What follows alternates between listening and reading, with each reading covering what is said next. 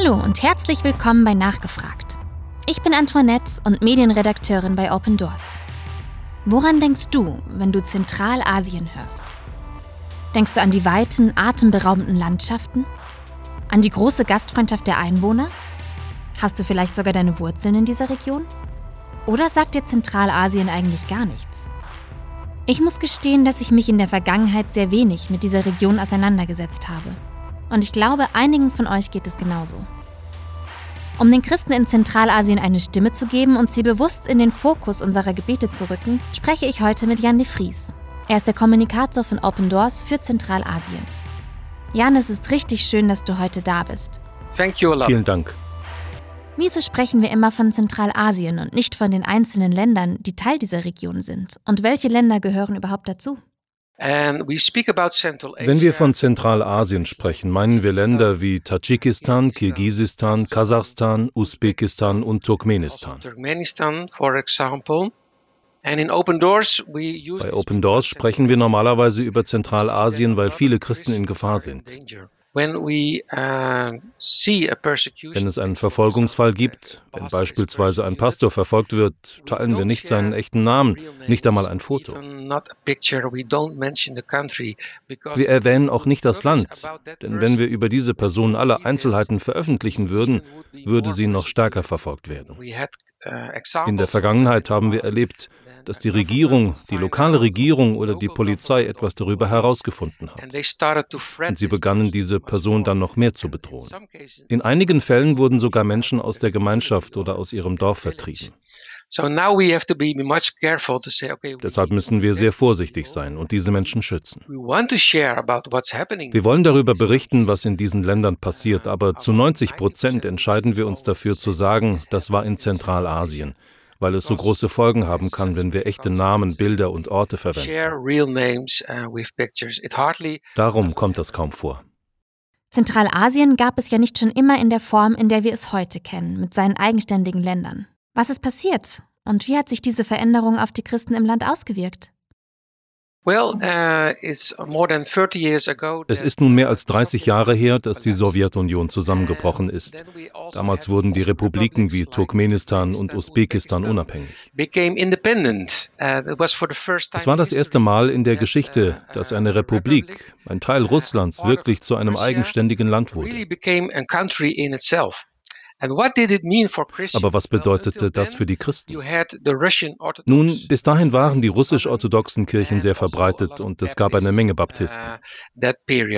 Und wir beobachteten damals, und das war wirklich eine große Überraschung, dass der christliche Glaube in den Jahren nach dem Fall der Sowjetunion plötzlich zu wachsen begann. Es gab auf einmal viele einheimische Christen, zum Beispiel usbekische Christen und Muslime, die zum Glauben kamen. Und das war eine große Überraschung, denn vorher war das überhaupt nicht der Fall. Und wir sehen diese große wachsende Bewegung der letzten 30 Jahre auch heute noch.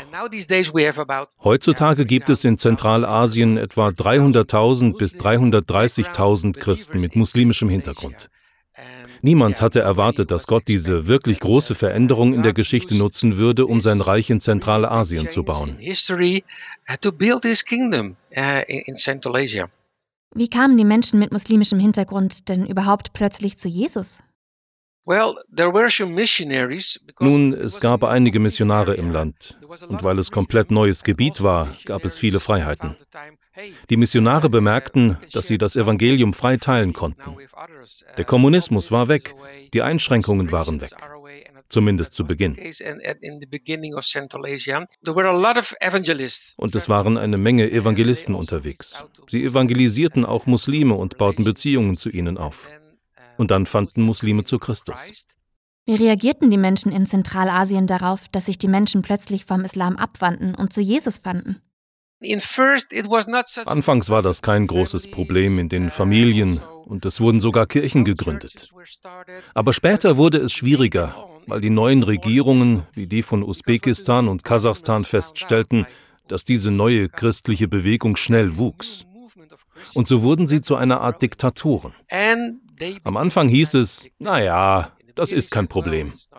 Aber dann sagten sie, hey, das ist eine Bedrohung, weil die neuen Christen, diese Muslime, die jetzt Christen sind, eine Bedrohung für unser neues Land darstellen. Und dann begannen sie mit der Verfolgung von Seiten der Regierung. Also Aber auch in den Familien wurde es schwieriger, weil nicht akzeptiert wurde, dass ein Muslim Christ wurde. Und sie sagten, das gefällt uns nicht. Werde wieder ein Muslim, denn auch unser Präsident und unsere Regierung sind Muslime. Es gab also zunächst Freiheiten. Aber ein paar Jahre später hat sich das wieder geändert. Warum hat sich das geändert? Warum war der Glaube an Jesus am Anfang in Ordnung und wurde dann plötzlich als Bedrohung angesehen? Uh, Die neuen Präsidenten dieser neu gegründeten Länder wollten alle Macht für sich haben. Und jeder Einfluss, jede Bewegung, die ihre Macht gefährdete, war eine Bedrohung.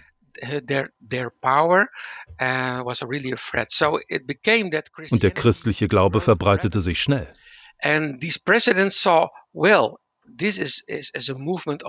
Die Präsidenten sahen, dass es eine Bewegung der Liebe ist. Es wurde von Vergebung gesprochen und davon mit anderen zu teilen, aber sie wollten die Macht für sich selbst haben. Wäre eine andere Bewegung immer größer geworden, wären sie auch verfolgt worden. Also und wir sehen das immer noch in Zentralasien. Wenn Hauskirchen wachsen oder Menschen zu Christus kommen, werden sie verfolgt. Es ist immer noch eine Bedrohung. Denn es besteht die Gefahr, dass sie die Macht in ihrem Land verlieren. Du hast gerade gesagt, dass es auch in den Familien zunehmend schlimmer wurde. Warum? Was wir in Zentralasien sehen, ist eine Kultur der Scham und der Ehre. Die Muslime dort glauben, dass das, was sie da beobachten, eine Schande ist. Die familiären Bindungen in Zentralasien sind sehr eng, so wie im Nahen Osten auch. Es geht nicht nur um eine Einzelperson, sondern um das Wir. Wenn also eine Person zum Glauben an Christus kommt, ist das eine Schande für die ganze Familie, insbesondere für den Vater. Und sie sagen, wir können deinen neuen Glauben nicht akzeptieren, weil du jetzt eine Schande für die Familie bist. Sie wollen stolz auf jedes Familienmitglied sein. Und der Vater soll sagen können, seht her, das sind meine Söhne und Töchter. Sie sind alle gute Muslime. Sie beten fünfmal am Tag. Sie gehen freitags in die Moschee. Und aus diesem Grund werden Menschen auch in ihrer eigenen Familie verfolgt. Es wird nicht akzeptiert. Gibt es eine Personengruppe, die besonders unter Verfolgung leidet? Ja, und es ist mir wirklich ein Herzensanliegen zu sagen, dass wir für die Frauen in Zentralasien beten sollten. Denn Frauen insbesondere in der muslimischen Tradition haben es ziemlich schwer. Sie werden beispielsweise als junge Frau verheiratet.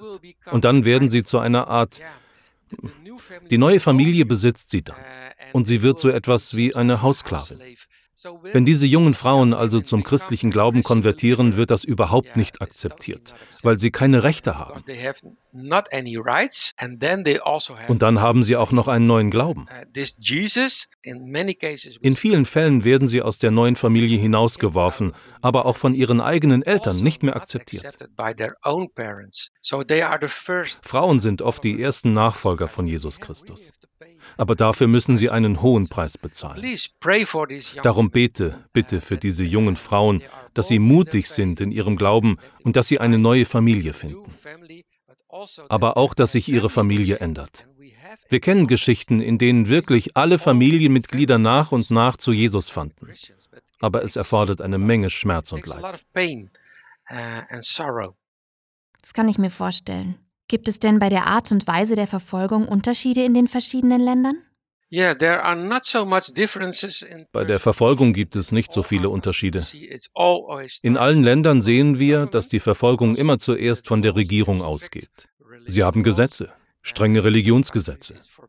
In einigen Ländern ist es zum Beispiel verboten, das Evangelium mit Kindern unter 18 Jahren zu teilen, oder auch sich frei mit 100 Menschen in einer Kirche zu versammeln. Das ist also in allen Ländern weitgehend gleich. Und dann kommt noch der Aspekt der Familie dazu. Also das sehen wir auch in allen Ländern. Die Verfolgung beginnt in der eigenen Familie, weil sie manchmal streng gläubige Muslime sind und nicht akzeptieren, dass jemand ein Nachfolger Jesu wird. In Turkmenistan gibt es eine kleine Diktatur, weil der Präsident alle Macht haben will und alle Bürger müssen an die Macht des Präsidenten glauben.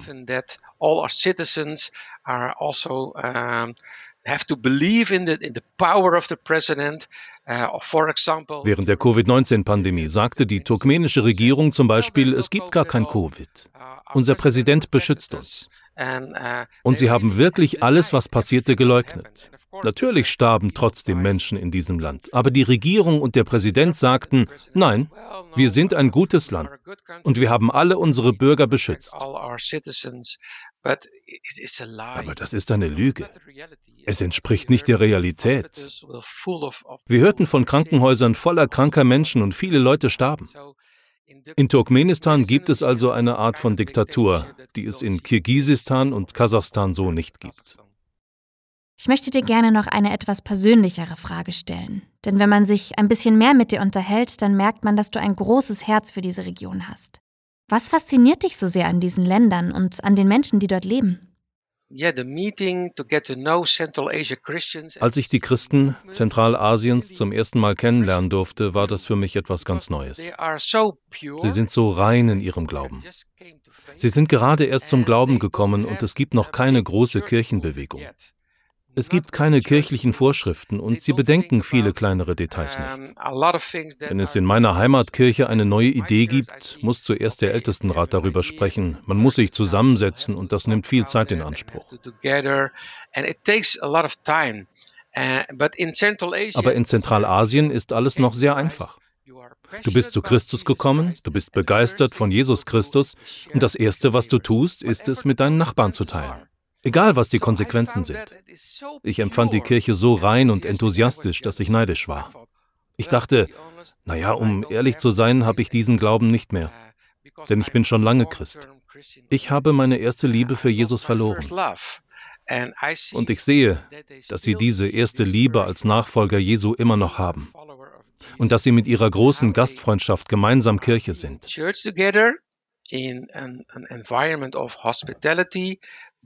Sie versammeln sich zu Hause und brechen das Brot. Für mich war das wie in der Apostelgeschichte. Und ich sah, dass das in Zentralasien immer noch geschieht, und dann kam ich nach einer von vielen Reisen in meine eigene Kirche zurück und ich spürte, dass es etwas ganz anderes war. Ich vermisste Zentralasien sehr. Sie sind so nah an Jesus, so nah an dem, wie es gemeint war. Die Gottesdienste finden in den Häusern statt und das Evangelium wird verbreitet. Die Kirche ist immer noch so rein. Es ist wundervoll. Uh, Gibt es eine Geschichte aus Zentralasien, die dich besonders bewegt hat? Yes, uh, recently I found out a story from ja, vor kurzem habe ich eine Geschichte von einer gehörlosen Frau gehört. In Zentralasien gibt es viele Gehörlose und auch sie finden zu Jesus. Doch wenn man so eine Behinderung hat, wird man in der Gesellschaft ignoriert. Keiner kümmert sich um dich. Vor allem nicht, wenn man zusätzlich Christ geworden ist, ein gehörloser Christ. Niemand kümmert sich um dich. Und ich fand heraus, dass ein Team von Open Doors in einem abgelegenen Gebiet in Zentralasien unterwegs war. Und in einer armen Gegend trafen sie eine Frau namens Gulsan. Sie war taub und sie kommunizierten in Gebärdensprache miteinander. Und ihre Geschichte hat mich sehr berührt. Sie war von Kindheit an gehörlos. Als sie Christin wurde, begannen ihre Eltern und auch ihr Mann und andere aus der Familie sie zu verfolgen, weil sie nun eine Nachfolgerin Jesu war. Als sie eine Bibel erhielt, warfen sie sie weg. Sie zerstörten sie und begannen sie unter Druck zu setzen. Hör auf mit deinem neuen Glauben, werde einfach wieder Muslima und wir werden dich akzeptieren. Aber sie lehnte ab und sagte, nein, ich habe Jesus gefunden, ich werde ihn nicht verleugnen. Aber die Drohungen wurden immer stärker. Und als sie auch noch anfingen, ihre Kinder zu verfolgen, war es zu viel. Sie musste aus ihrem Haus, aus ihrem Dorf fliehen. Und so zog sie in eine andere Gegend, ohne Geld, ohne Haus. Und dann kam das Team von Open Doors. Sie lebte in diesem Zeitpunkt in einer alten Scheune. Sie hatte nichts, kein frisches Wasser, kaum Kleidung, überhaupt kein Geld.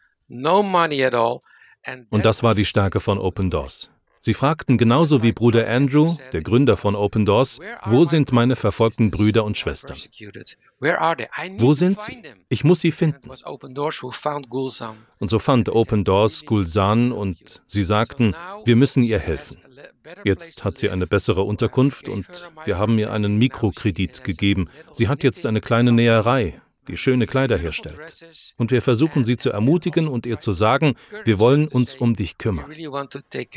Und das hat mich wirklich bewegt.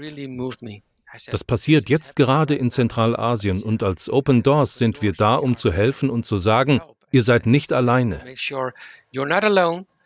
Es gibt eine weltweite Gemeinschaft, die für euch betet, auch in Deutschland.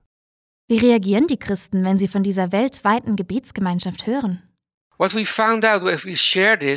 Uh, es berührt sie sehr, wenn wir ihre Geschichte teilen, weil sie oft ignoriert werden. Sie werden nicht gehört. Und plötzlich gibt es jemanden, der sagt, es gibt eine weltweite Familie, die von dir weiß. Und das bedeutet ihnen sehr viel. Das ist so eine Ermutigung. Sie schöpfen wirklich wieder Hoffnung, weil sie spüren, dass sie nicht allein sind.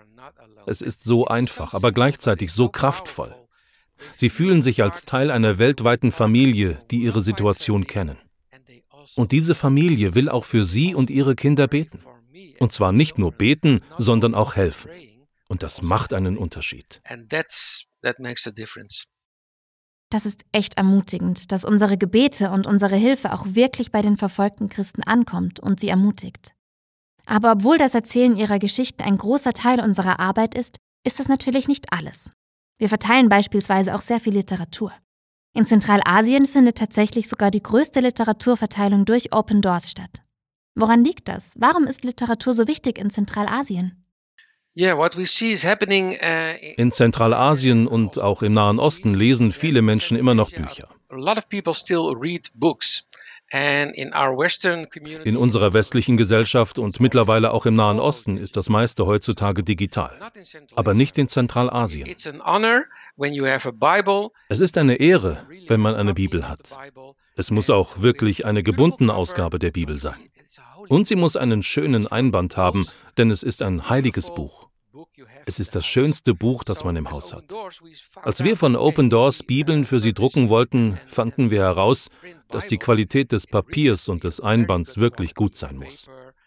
Wir haben also vor mehr als 25 Jahren damit angefangen und jetzt verteilen wir immer noch eine Menge Bibeln und christliche Bücher im Land. Was macht Open Doors sonst noch für die Christen in Zentralasien? Uh, Wir haben festgestellt, dass viele neubekehrte Christen in Zentralasien, auch Pastoren, uh, sehr auf Spenden aus anderen westlichen Ländern, sogar aus Amerika, angewiesen sind. Uh, Aber das hat sich geändert. In einigen Ländern wurden die Missionare aus dem Land geworfen und Ausländer sind verboten. So hörte auch der Spendenfluss auf. Und das ist natürlich nicht gut. Also starteten wir ein sozioökonomisches Programm, bei dem wir Mikrokredite an Pastoren vergeben und gelegentliche Schulungen organisieren. Denn unsere Vision ist, dass wir nicht auf Spenden angewiesen sind und dass die Pastoren keine Spenden von anderen brauchen. Sie müssen sich selbst versorgen können. In den letzten Jahren hat sich das geändert und Pastoren haben jetzt kleine Unternehmen, wie beispielsweise ein Handelsgeschäft oder einfach eine Kuh oder Ziegen or having just a cow or, or, or goats, whatever. It's about being self-independent. Es geht darum, unabhängig zu sein. Also Und auch darum, dass die Kirche Mittel aus diesen Unternehmen beziehen kann. Es ist also ein Teilzeitjob. Und den Rest der Woche arbeiten sie als Pastor also für die Kirche. Und wir bieten auch Bibelschulungen an, weil wir immer noch sehen, dass neubekehrte Christen, die bei Null anfangen, keine Ahnung haben, worum es in der Bibel geht. Wir setzen uns also nach wie vor für Bibelschulungen ein und auch für die Leiterschaft. Was ist ein Leiter? Wie ist man ein Leiter? So wie Jesus es war und wie die Apostel es waren? Das ist immer noch notwendig und wir bieten es immer noch an. Würdest du uns zum Schluss bitte noch sagen, wofür wir beten können? Also auch für die afghanischen Flüchtlinge muss viel gebetet werden. Sie sind aus Afghanistan in viele Länder geflohen, nach Pakistan, Indien, aber auch in unsere zentralasiatischen Länder. Und jetzt leben sie in Flüchtlingslagern und sie haben Angst, dass die Taliban in diesen Lagern auftauchen. Also Wir haben auch Hinweise darauf gefunden, dass sie manchmal wieder nach Afghanistan zurückgeschickt werden. Also, Außerdem sind manche dieser Flüchtlinge gläubige Christen, die nicht preisgeben wollen, dass sie Christen sind. Sie haben große Angst vor dem, was passieren kann. Werden die zentralasiatischen Länder mich akzeptieren? Also Open Doors helfen wir also auch diesen heimlichen afghanischen Christen in Zentralasien. Bitte betet für sie, betet für ihren Schutz, betet, dass wir sie finden. Also wir sehen auch, dass die gehörlosen Christen unser Gebet brauchen. Sie werden in der Gesellschaft nicht akzeptiert, vor allem nicht, wenn man zusätzlich noch Christ ist. Sie brauchen viel Unterstützung, aber auch Gebet. Vor allem die Evangelisten, gehörlose Pastoren, die das Evangelium verkünden wollen.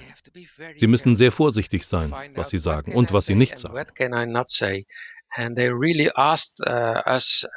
Und sie haben uns als Open Doors gebeten, bitte betet für uns.